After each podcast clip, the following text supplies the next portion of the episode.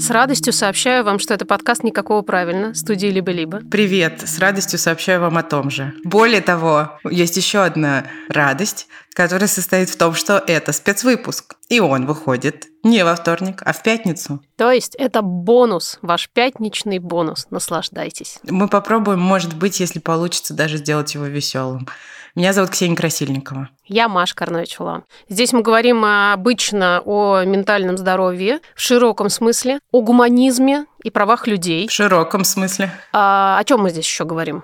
О родительстве, черт побери, как я могла забыть? Ну, в общем, практически любой наш эпизод в итоге упирается в то, что мы не совсем ментально здоровые люди и очень любим эту тему всячески раскручивать, изучать и обсуждать в подкасте. Сегодня мы хотим поговорить тоже на такую тему, которая очень скрыта за всякими слоями предрассудков и установок. И это роднит эту тему с тем, что мы здесь часто обсуждаем. А тема это деньги. И даже если конкретнее, деньги и дети. Дети и деньги. Да, да, да, да, да. Сразу мне вспомнилось название одного э, подкаста американского о репродуктивных трудностях, который называется How to buy a baby. Как купить ребенка, что в целом действительно очень э, точно описывает опыт практически любого человека, который не по системе обязательного медицинского страхования пытается забеременеть. Так вот, деньги и дети, но не про это не про то, как купить ребенка у здравоохранения. Про готовых детей поговорим. Да, про готовых детей, которые сами, например, хотят что-то купить. Не обязательно других детей. Немножко трэш-подкаст. Нормальный такой трэш-подкаст. А какие сейчас еще могут быть подкасты вообще? И этот выпуск мы делаем вместе с Тиньков. Тиньков мы, честно говоря, очень любим по множеству причин. И что там Тиньков классного придумал, мы вам обязательно расскажем чуть попозже. Но мы действительно считаем, что это классно. Да, а, еще можно сказать, что мы тут хотим порассуждать о том, как, и всякие классные умные люди нам помогут ответить на вопросы, начинающиеся со слова «как». Но напоминаем, и будем, наверное, еще напоминать, что по итогам нашего с Машей research а стало ясно, никакого правильного в этом вопросе тоже нет. Сюрприз! То есть, как научить детей обращаться с деньгами? Ну, в общем, как получится. Можете дальше не слушать. Но действительно много всяких идей хороших и ценных, как нам кажется. Поехали? Начнем издалека. Поговорим в целом о деньгах, о том, э, как мы себя с ними ощущаем, с этими деньгами, вне зависимости от того, есть они у нас или нет их, сколько их у нас есть. Практика показывает, да и, собственно, исследования тоже показывают, что непосредственное количество денег после некоторой отметки, которая считается такой нормальной для жизни, да, то есть там, где проходит граница между выживанием и нормальной жизнью, так вот дальше, в принципе, объем денег не имеет прямой корреляции с самоощущением человека. Человек может иметь достаточно немного денег и при этом а, чувствовать себя свободно, и наоборот, может иметь довольно приличные суммы на счетах и при этом экономить э, каждый каждую копейку, чувствовать большую тревогу в отношении денег и так далее, и так далее. Кого-то мне это напоминает. Кого? Меня. Вот. А это все связано с тем, дорогая Ксукса, что деньги очень эмоционально заряженная штука. Да, и деньги – это очень интересный аспект любых отношений, потому что так или иначе они становятся элементом любых отношений, и не только детско-родительских, примерно в тот момент, когда эти отношения зарождаются. Я помню, что когда я работала в банковской сфере, очень был популярен тезис о том, что деньги хуже секса, в смысле табуирования, чем секс, потому что люди иногда в семейных и не только в семейных парах. Про секс, например, могут говорить, преодолев стеснение, а про деньги нет. Ну и существует множество разнообразных э, дебатов и позиций людей относительно того, как делать семейный бюджет, кто чего в каких долях там привносит. Но так или иначе, это действительно эмоционально нагруженная область э, жизни. И еще бывает такое, что в отношениях деньги заменяют какие-то другие важные вещи, и не только важные. Короче, выходит, что это какая-то сложная вещь. Можешь коротко описать свои отношения с деньгами? Я и коротко, ха-ха-ха. Ну, мне кажется, что у меня в целом нормальные отношения с деньгами. Я бы не назвала их однозначно суперздоровыми, прям такими вот, чтобы вообще я молодца но и сказать, что у меня есть какие-то серьезные проблемы в смысле отношений с финансами тоже нет. Мне кажется, я отношусь к деньгам достаточно легко. Причем в разные периоды, когда у меня их было совсем супер мало, так так и тогда, когда их было прям, ну, супер достаточно, я не могу сказать, что мои ощущения сильно менялись. Мне все равно, мне кажется, в целом всегда было довольно легко отдавать деньги. Я себя считаю человеком очень щедрым и, видимо, не безосновательно. Угу. И правда отношусь к деньгам как к какому-то инструменту для не только комфортной жизни, но и для того, чтобы делать дела, и не только свои дела. И за это я, честно говоря, деньгам очень признательна, потому что сейчас, например, деньги мне помогают немножко бороться с бессилием, потому что я их могу тратить на... Хорошие дела. На хорошие дела, да, на благотворительные инициативы, например. И при этом, как вот мы уже немножко сказали, у меня почему-то в области денег действительно большая тревога. Э, во многом это связано с тем, что я к ним отношусь преимущественно как к условию будущего благополучия моего ребенка. Если говорить про связь денег с ментальным здоровьем, то вообще они имеют некоторое количество функций, которые на нас воздействуют как раз на ментальном уровне. Дают, например, ощущение безопасности, без которого, очевидно, сложно жить. Могут помогать нам себя чувствовать более привлекательными. Я думала об этом. Это чаще всего в таком стандартном обществе, присущем мужчинам, потому что стандартно именно мужчинам предписывается быть успешными, а значит и, соответственно, богатыми. Да? Женщинам там, красивыми и хозяйственными, а, а мужчинам успешными и богатыми. Но мне кажется, что в современном обществе и, конечно, в феминистском контексте это все очень сильно уже меняется. И я знаю огромное количество женщин, которые, зарабатывая хорошие деньги, чувствуют себя более уверенно именно на на романтическом поприще? Поприще, да. Ну, то есть чувствуют себя, может быть, в чем-то даже сексуально более привлекательными за счет того, что у них есть вот эта возможность как э, там, понятное дело, заплатить за себя где бы то ни было, так и сделать себя визуально красивее, как им чувствуется, чтобы это было красиво. Угу. А еще деньги могут быть средством для обозначения власти, и наделять людей властью они тоже могут. Могут быть способом о ком-то позаботиться, продемонстрировать свою любовь. Правда, для многих людей, например, подарки, купленные за деньги, это некоторые символы. И еще они, подарки, я имею в виду какие-то вообще материальные ценности, часто являются как раз заменой душевного тепла. Например, это то, как это было устроено у меня в семье и, э, в частности, в отношениях с мамой. Мама никогда не могла, не умела, не хотела, подставьте что угодно, проявлять эмоциональное тепло, но всегда очень заботилась о том, чтобы у меня было то, что мне нужно. Начиная от дубленки на зиму и заканчивая очень красивыми цветами на день рождения. То есть мама всегда старалась через э, деньги, через покупки, и никогда у нее не было их очень много, кстати, этих денег. Это всегда была такая, действительно, акт такой очень сознательный и не всегда, может быть, даже простой. Но она всегда через деньги пыталась мне дать понять, что я там для нее как-то ценна. И еще, собственно, деньги дают э, часто ощущение свободы для того, чтобы выразить все, что тебе хочется из вышеперечисленного, будь то какая-то привлекательность или подарки близким, или собственная безопасность, или что угодно еще. Вот это ощущение «хочу трачу, хочу не трачу», оно возможно только если у тебя есть что тратить. Да, и тем не менее, наиболее важные эмоции, которые обычно связаны с деньгами, это страх, вина, стыд и зависть. Та-да-да-да. Полный наборчик. Да, почему-то радости и удивления здесь не фигурируют. Если говорить о стыде, то есть некоторый набор ощущений, которые выражены в таких, например, мыслях. У меня недостаточно денег. Я бедная. Я не хочу думать о финансах. Я раздолбайка. Я избегаю делать то, что делать нужно для того, чтобы деньги были. Например, создавать подушку безопасности, откладывать на пенсию, планировать расходы и так далее. Я же говорю, раздолбайка! Мне вообще на все это наплевать. Да, еще и беспечная раздолбайка. Я слишком много трачу. И транжира. И я покупаю себе что-то, когда мне грустно. А еще у меня проблемы с эмоциональным интеллектом, потому что я не могу определить свои эмоции и как-то правильно с ними поступить. Я просто иду и шоплюсь. Какая чудесная картина! Просто я.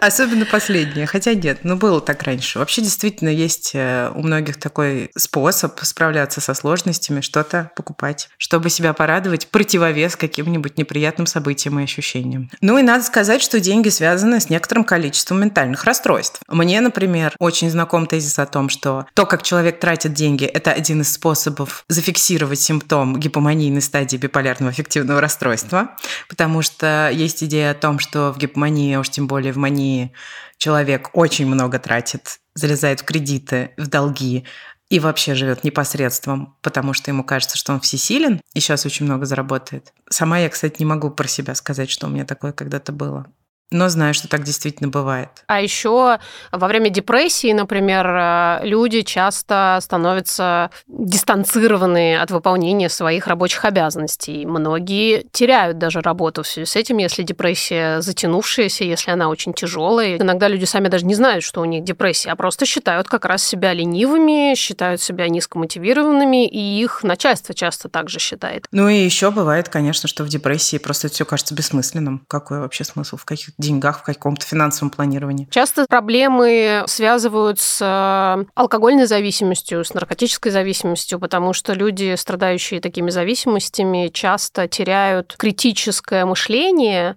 и их траты становятся необоснованными, импульсивными, ну, не говоря уже о том, что часто деньги тратятся, собственно, на те вещества, зависимостью от которых страдает человек. И еще отмечают, что есть э, определенная связь между поведением людей, которые болеют СДВГ, синдромом дефицита внимания и гиперактивности, и деньгами. Таким людям бывает сложно заниматься задачами, требующими большой концентрации, например, тем же самым бюджетированием или отслеживанием своих трат. При этом им очень часто удается какое-то планирование крупными мазками больших каких каких-то трат, больших э, проектов и важных жизненных решений. Да, но при этом могут лежать э, неоткрытые какие-нибудь конверты из банков, неоплаченные мелкие счета за какие-нибудь штрафы, за которые им просто очень тяжело взяться в силу особенностей работы мозга.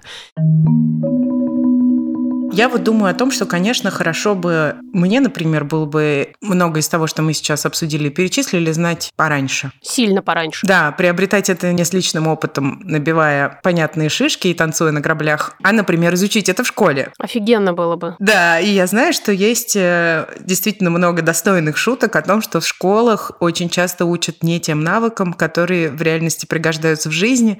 И мой любимый мем тут который я увидела несколько месяцев назад и страшно хохотала, звучит как «Не подскажете, когда уже нужно будет разобрать слово по составу?» Потому что очень много мучений с этим было. У меня еще и в университете было, потому что там по таким составам мы слова разбирали. Ух, и так и не пригодилось. Чего, мне кажется, адски не хватает в современной школе, и при этом то, что требуется людям на самом деле в конце школы, и уж точно совершенно после ее окончания, это, собственно, финансовая грамотность и еще какие-то знания о сексуальной жизни.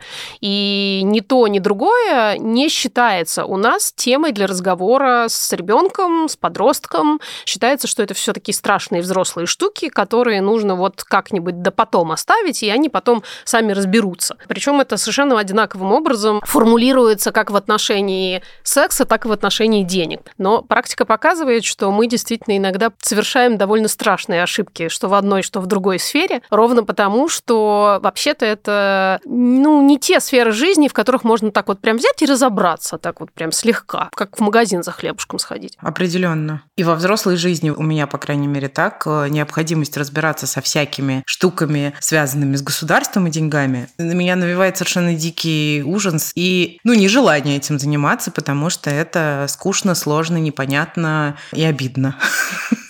И, кстати, слово «скучно» здесь ключевое, опять же, потому что считается, что вообще-то деньги и вот это словосочетание «финансовая грамотность» — это что-то очень-очень сложное и очень-очень такое муторное. Хотя на самом деле мы знаем, что примерно все в этой жизни можно объяснить достаточно легко, интересно и так, чтобы это стало какой-то своего рода игрой.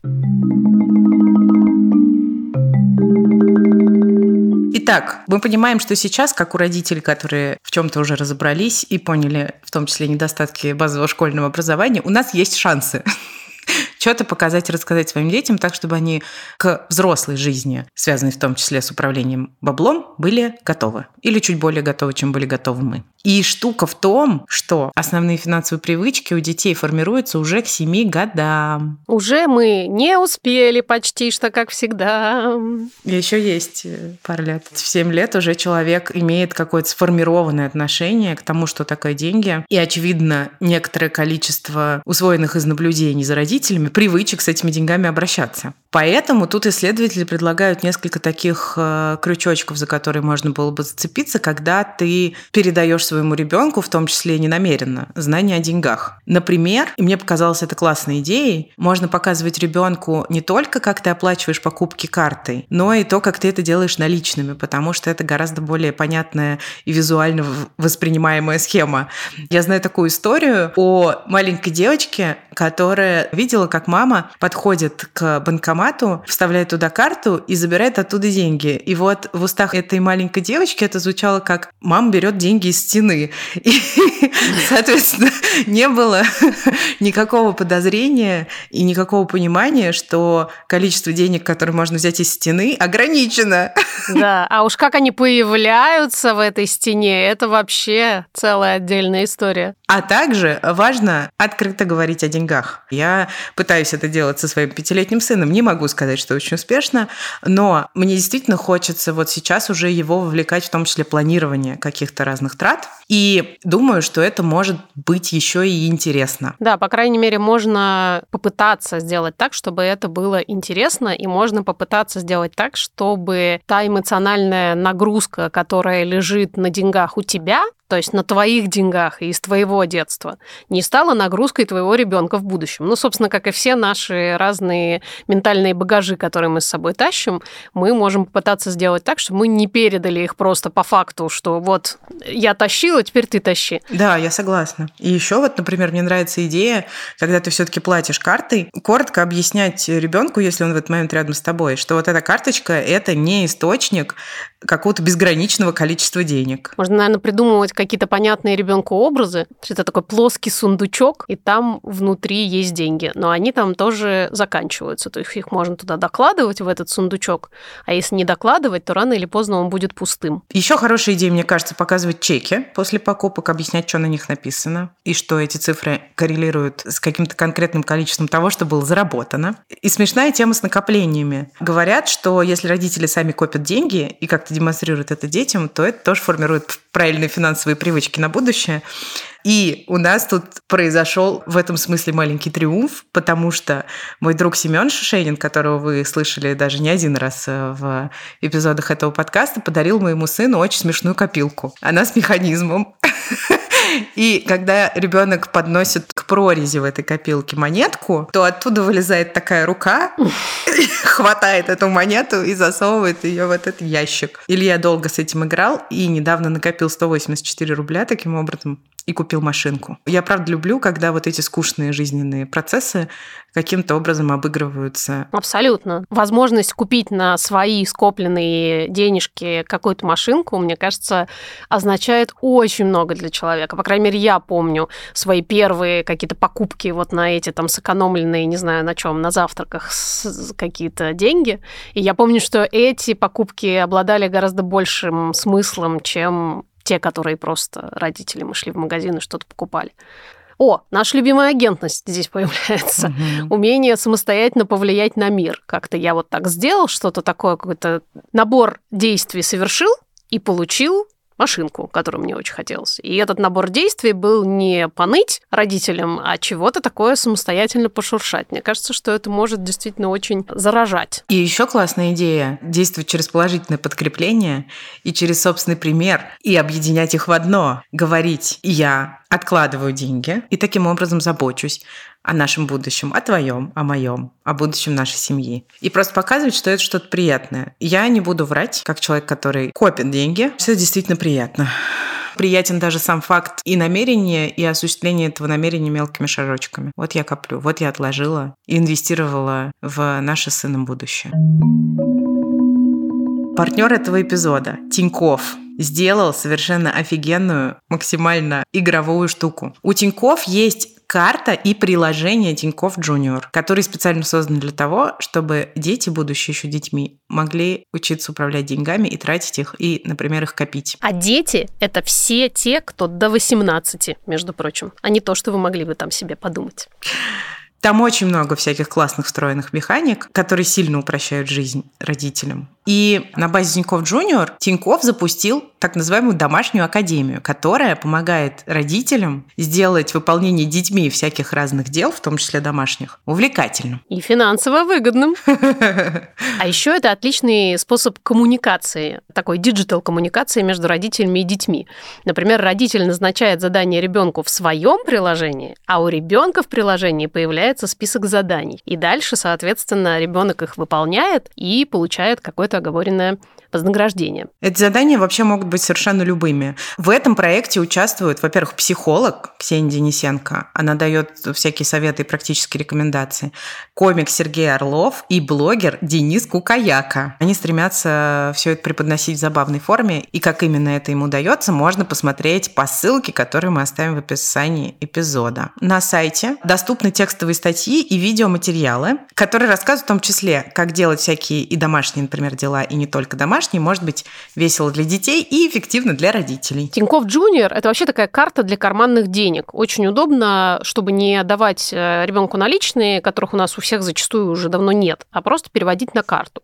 И помимо всего прочего, это еще и такой образовательный инструмент, потому что в приложении есть прикольные сторис, которые, собственно, могут научить той самой финансовой грамотности, которые нас не учат в школе, и это огромное преимущество.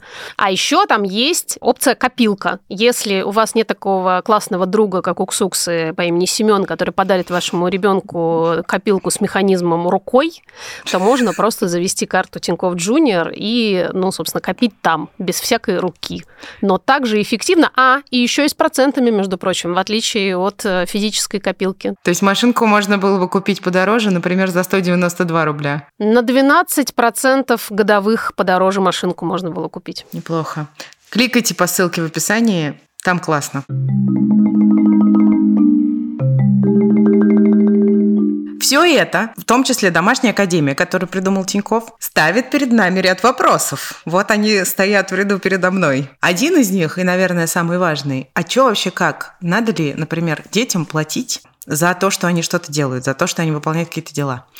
И, честно говоря, результат нашего research а не дал нам однозначного ответа. И мы попросили об этом с нами поговорить двух великолепных женщин. Алину Рябой, которую вы слышали тоже в нашем подкасте, нашу подругу и очень хорошую специалистку по детско-родительским отношениям, мы попросили рассказать, что она сама думает и что она знает о том, как раз как э, можно приучать детей к обращению с деньгами, в том числе через дела и обязанности, которые у детей есть.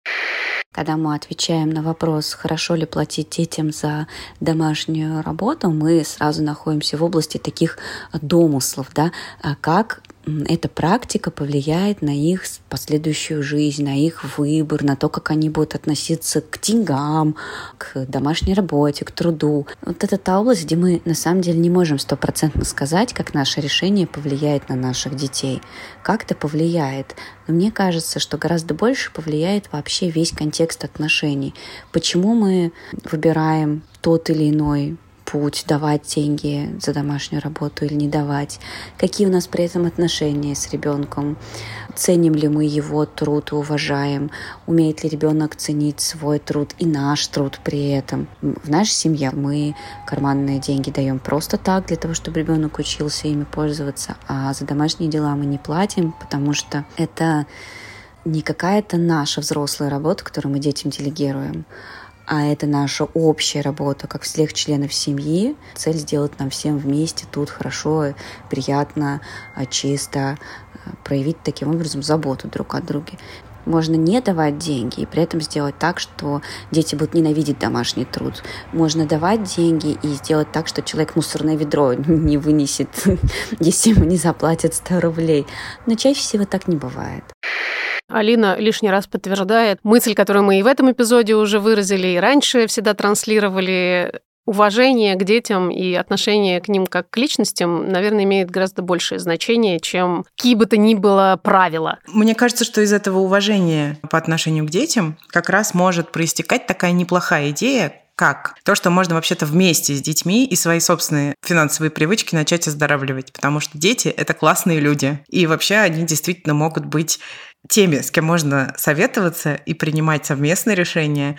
И могут они предлагать какие-то неожиданные идеи. И я очень, честно говоря, хочу пользоваться интеллектом своего ребенка и одновременно делать для него что-то полезное таким образом. Ну и, кстати, вообще, да, вот эта идея, что родитель – это не царь, бог и истина в последней инстанции, а тоже некоторый участник ваших с ним взаимоотношений, ваших, в смысле, с ребенком, это, мне кажется, очень здоровая и полезная мысль. Потому что если ты все время боишься показаться чего-то незнающим, слабым, как-либо упасть с этого своего трона, то мне кажется, что ни к деньгам, ни к чему бы то ни было еще здорового отношения у ребенка не будет. Почему бы и нет? Почему бы не спросить у ребенка, за какие вещи, например, он хотел бы получать деньги, а какие вещи он хотел бы делать просто потому, что это общее семейное дело. Не прийти к нему с готовым решением, а попробовать составить э, список вместе. Да, но вообще сама идея о том, чтобы давать детям деньги за какие-то дела, она исходит из того, что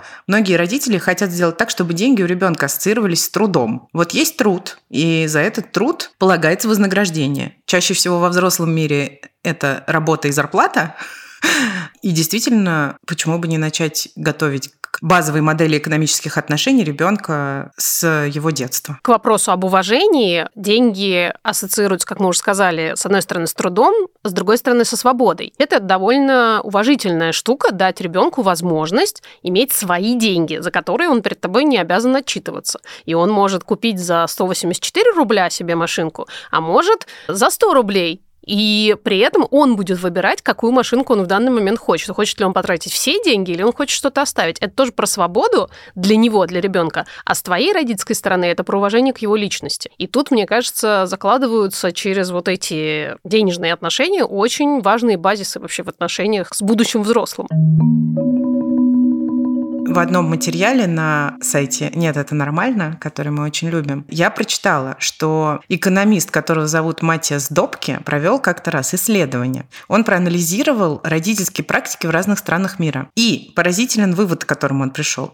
Экономическое и социальное расслоение в стране – это то, что играет очень важную роль в том, как родители принимают воспитательные решения. Оказалось, что чем сильнее в стране неравенство граждан, тем более властные методы в воспитании используют родители они строже, и они передают детям такую идею, что чем более усердно и ударно человек трудится, тем большего он добивается в жизни, и тем лучше, соответственно, эта жизнь будет.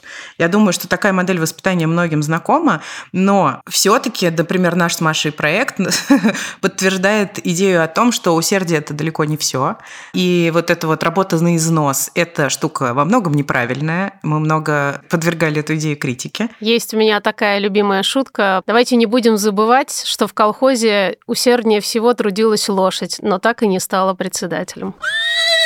Да. И помимо вот этого усердия важны драйв, любовь к тому, что ты делаешь, интерес. И мы очень верим в то, что у наших детей будет такое будущее, где все эти компоненты хорошей работы будут присутствовать и, может быть, даже перевешивать вот эту необходимость бесконечно впахивать для того, чтобы зарабатывать. И еще здесь очень хочется добавить идею о том, что неуспехи в работе сами по себе совершенно не значат, что человек какой-то не такой.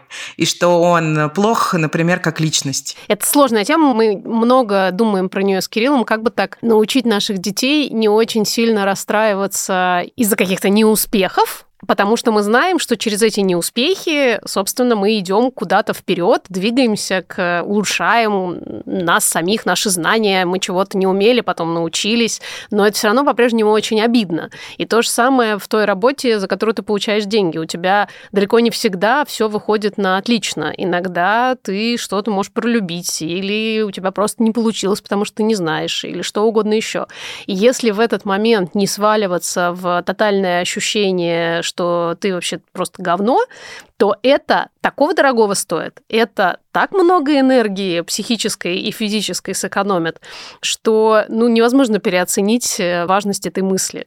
Мне кажется, здесь просто есть такие два полярных представления, что если у ребенка что-то не получается, его нужно как следует подзагнобить за это, чтобы у него появилась типа мотивация стать лучше, стать лидером, стать успешным, тра-та-та. Или на другом полюсе идея, что если у тебя что-то не получилось, то это значит, что у тебя что-то не получилось. Можно попытаться понять, почему. Может быть, тебе не было интересно, или, может быть, у тебя не хватало знаний, но при этом максимально отдалять идею, что это хоть как-то характеризует тебя как человека. Мне кажется, это очень и очень здоровая мысль, которой мне в моем детстве очень не хватало. И мне ее очень не хватало, и я при этом очень с ней соглашаюсь на рациональном уровне, хотя знаю, что она до сих пор на, на дом... подкорке. Даже не на подкорке, да. она стоит до сих пор э, как э, старуха с клюкой. Почему старуха с клюкой? Это плохо прозвучало. Стоит, Почему? висит надо мной, как дамоклов меч. Потому что это эйджизм. Стоит э, такая не очень молодая женщина с деревянным изделием, напоминающим клюку. Отрицательный рост. Да, отрицательный рост. Еще есть такой принцип Парета, который я обожаю. 20% усилий дают 80% результата, а остальные 80% усилий лишь 20% результата. Ну, то есть это обратно применимый принцип, в который реально сложно поверить, особенно когда очень много работаешь. Но это универсальное базовое экономическое правило. И если об этом себе часто напоминать, то можно, мне кажется, попроще относиться к своей работе. Вот мне бы не помешало, например. Это точно. Еще мы попросили с нами поговорить Настю Веселко, которая ведет блог «Девушка с деньгами», написала книжку «Девушка с деньгами» и делает много для того, чтобы девушки, ну потому что ее все продукты направлены на женщин в первую очередь, умели обращаться с деньгами. Я знаю, я у нее училась, и это мне помогло. Мы спросили Настю, есть ли какие-то вот основные правила, которые она считает важным передавать детям, и как это устроено у нее в семье. Мне кажется, детям стоит объяснить э, две важные вещи. Даже не объяснить, потому что объяснить вряд ли получится, они все равно смотрят на нас, наверное, передать своим примером, своим каким-то образом жизни. Э, вот два момента. Первый, э, что деньги в принципе не главное, да, что не стоит из-за них убиваться, что не, не надо по ним мерить людей, что интересная жизнь может быть и без больших денег – но при этом не навешивать негативных ярлыков, э, потому что на самом деле деньги это классно, почему бы нет? Ну, деньги это возможности, деньги это комфорт, э, деньги это возможность сделать что-то интересное, помогать э, другим в том числе. Ну, в общем, такое нейтрально-позитивное отношение, наверное, сформировать. Вот. А второй момент, что деньгами можно управлять, потому что даже не все взрослые с этой мыслью как бы живут, да, что деньги это что-то, чем вы можете управлять, что вот у вас есть некая сумма, и дальше ребенок э, сам может решить, что ей с ней э, делать, как потратить, купить вот это или то, подешевле или подороже, на что хватает, на что не хватает, да, вот э, чтобы он столкнулся с реальностью, да, с тем, что деньги конечны, и что он может, например, накопить на что-то, что он может отложить сегодня, чтобы купить что-то завтра, и что он управляет все-таки тем, что есть, учится распоряжаться эффективно тем бюджетом, который ему выделен. И в этом смысл всех вот этих карманных денег, которые выдают родители, например, там раз в неделю или раз в месяц, чтобы ребенок научился в них вписываться. И иногда бывает такой комментарий, что я вот не хочу ребенку говорить, что это дорого, например, да, потому что я боюсь, что у него будет травма. Я не поддерживаю эту идею. Мне кажется, что иначе травма у него будет во взрослом возрасте, когда он наберет себе кредитов не по средствам и вообще не будет э, соизмерять, что ли, да, свои желания и возможности. У меня дочка, ей 7 лет, она в первом классе учится, и, честно говоря, пока нет, ну, вот такой отлаженной системы. Я вот вижу по ней, да, что, что пока ей рановато, не очень она понимает все-таки, что это, не очень чувствует, и все-таки она еще мало сталкивается с реальными э, деньгами, ну, вот просто в своей жизни. Она платит в школе за обеды с карточки, которую мы пополняем автоматически, то есть она не видит даже физических денег. И мы даем ей карманные деньги, к ним иногда приходится обратиться, да, если она просит какую-то игрушку, какую-то покупку. Мой ответ всегда, Лер, пожалуйста, вот есть карманные деньги, как хочешь, так и трать. Да? Можешь покопить, можешь истратить, и очень часто это ее останавливает от каких-то покупок. Свои деньги она тратит все-таки по-другому, чем родительские. А, вот. И второй момент, если а, покупаем подарок подружке, например, на день рождения, то тоже она покупает на, на свои деньги. То есть мы прям идем и вот решаем, Лер, какую сумму ты хочешь потратить, вот кажется, вот такую было бы нормально, давай посмотрим, что на эти деньги можно купить, и выбираем. Кстати, в западных книгах часто пишут, что управление деньгами, бюджетом детям можно поручать уже лет с пяти, но вот у меня, может быть, просто пока не получается, да, мне кажется, все-таки они еще маловаты для этого. Мы Насте очень признательны за ее спич. И еще особенно мы признательны Насте за то, что она, будучи, в общем-то, экспертом в вопросах денег, все-таки оставляет, во-первых, себе право на ошибку, как э, маме дочки, а во-вторых, э, не обозначает, что есть какой-то единственно верный вариант того, как и когда учить э, детей обращаться с деньгами. Именно поэтому нам так нравится Настя и то, что она делает. В том числе поэтому. Я когда готовилась к этому эпизоду, я нашла материалы авторства Людмилы Петрановской, известного психолога, о том, какие основные психологические принципы ей кажется важным заложить в эту часть отношений с ребенком. И мне показалось, что стоит об этом тоже коротко сказать, что не совсем правильно использовать деньги как источник власти в отношениях с детьми. Потому что ребенку положена забота по факту его рождения, по факту того, что он существует. И на то, что мы тратим деньги на свое родительство и на своих детей, мы соглашаемся в тот момент, когда мы соглашаемся стать родителями. И это тоже может быть очень надежной прививкой от, например, манипуляций в духе «я тебя родила, я на тебя столько денег тратила». Как ты можешь быть неблагодарен? Это тот редкий случай, когда мне нравится опираться на закон, потому что вообще действительно содержать детей до 18 лет – это наша прямая обязанность, а вовсе не такое вот э, благодушное наше желание, которое мы можем либо выдавать, либо забирать у детей. Нет, сорян, обязанность. Да, и еще нам понравилась такая штука, которая в том числе связана с важной для нас ценностью помощи и соучастия и с благотворительностью потому что в наших жизнях это довольно значительная, в том числе философски осмысленная идея, которую мы стараемся воплощать. Мы, кстати, говорили об этом только что, вот в предыдущем эпизоде про приводить ли новых людей в этот мир или не приводить, и в частности я там толкала пламенную речь э, на тему того, что когда наши дети смотрят на то, как мы делаем добро, и как другие там наши значимые люди делают добро, они автоматически впитывают это как норму жизни, не только жить для себя, но и помогать другим людям. И вот про один из способов, как это можно сделать. Есть такой метод, его, в частности, описывает Джоан Крон, она была учительницей начальных классов, а потом начала заниматься как раз детской финансовой грамотностью. Этот метод состоит в том, что детям можно предлагать раскладывать деньги по трем банкам. Первая для их трат, вторая для их накоплений, а третья для благотворительности. И это как раз то, что несложно делать в раннем возрасте. Это не какие-то супер э, замысловатые модели управления деньгами, но действительно, мне кажется, может быть хорошим вариантом для, во-первых, здоровых финансовых привычек, а во-вторых, как раз для развития идеи о том, что деньги могут быть не только инструментом для личного благополучия, но и для того, чтобы приумножать в мире добро и заботу. И в том числе бороться с несправедливостью. Вдарим по несправедливости, хотел сказать, рублем, но нет, какой-то более твердой валютой. Короче, чем будет, тем и вдарим. Главное, чтобы эта возможность у нас продолжала оставаться. Мы сами любим, на самом деле, рефлексировать свои отношения с деньгами и, и планы, которые у нас есть относительно денег. Нам не стыдно обсуждать это друг с другом. Удалось соскрести вот этот налет традиционного стыда и табуированности темы бабла. Когда послушаете, обязательно, пожалуйста, приходите либо в наш Телеграм, его можно найти по поиску никакого правильно, либо в наш Инстаграм, no.правил.no. Э, мета, владеющий Инстаграм, признана экстремистской организацией в России. И расскажите в комментариях, какие у вас отношения с деньгами и как вы их переосмысляете, будучи родителями. Спасибо вам большое, что вы нас послушали.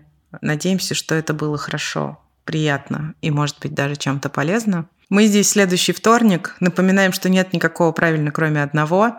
И рассказываем вам вновь, что этот эпизод произошел благодаря тому, что в нашей команде есть не только мы, но еще Гульнара, Наташа, Юра и Кирилл. Спасибо им всем большое и спасибо вам. Обнимаем. Пока-пока.